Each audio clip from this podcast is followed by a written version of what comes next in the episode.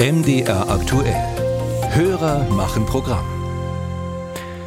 Wenn Sie Post bekommen von einem aus der Familie oder einem Freund, einer Freundin, dann freuen Sie sich. Vermutlich. Es gibt aber auch Post, die nervt. Werbung zum Beispiel. Und dann gibt's Post, die lässt einen etwas ratlos zurück. Unser Hörer Peter Winter aus der Nähe von Erfurt hatte neulich einen Flyer in seinem Briefkasten von der Ahmadiyya-Gemeinde Erfurt überschrieben mit Der wahre Erlöser.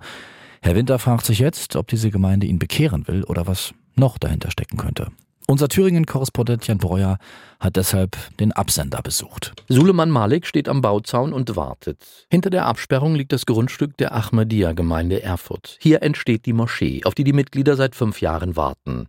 Der Rohbau ist fertig, die Fassade getüncht, das Minarett aufgesetzt. Nun läuft der Innenausbau. Eröffnung in diesem Jahr, hofft der Gemeindesprecher. Wir gehen davon aus, also alle Aufträge sind jetzt gegeben, dass bis Herbst dieses Jahres die Moschee äh, fertig ist und dass wir zum 3. Oktober Tag der Deutsche Einheit ist parallel auch Tag der offenen Moscheen bundesweit, dass wir auch zum 3. Oktober unsere Mitmenschen einladen können und ähm, gemeinsam mit denen auch den Tag verbringen können. Knapp eine Million Euro hat die Gemeinde investiert, die inzwischen in Erfurt etwa 150 Mitglieder hat.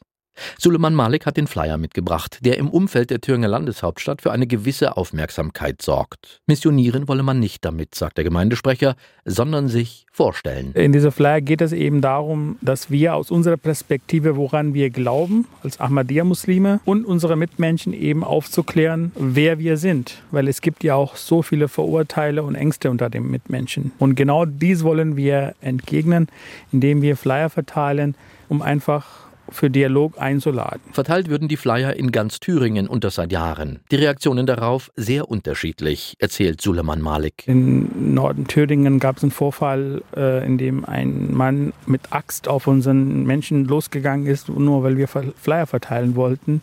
Aber es gibt auch viel Respekt, wo von uns hunderte Flyer mitgenommen wurden, weil diejenige wollte weiter an den Nachbarn oder Mitmenschen weitergeben, weil eben im Dorf so viele Vorurteile herrschen. Wir wurden dann auch eingeladen, dass wir mit unserem Infostand dorthin gehen. Faktisch ist das Verteilen der Flyer von Religionsgemeinschaften in Thüringen wie auch in Deutschland erlaubt. Das regelt Artikel 4 des Grundgesetzes der Bundesrepublik. Danach sind die Freiheit des Glaubens, des Gewissens und die Freiheit des religiösen und weltanschaulichen Bekenntnisses unverletzlich und ungestörte Religionsausübung zu gewährleisten.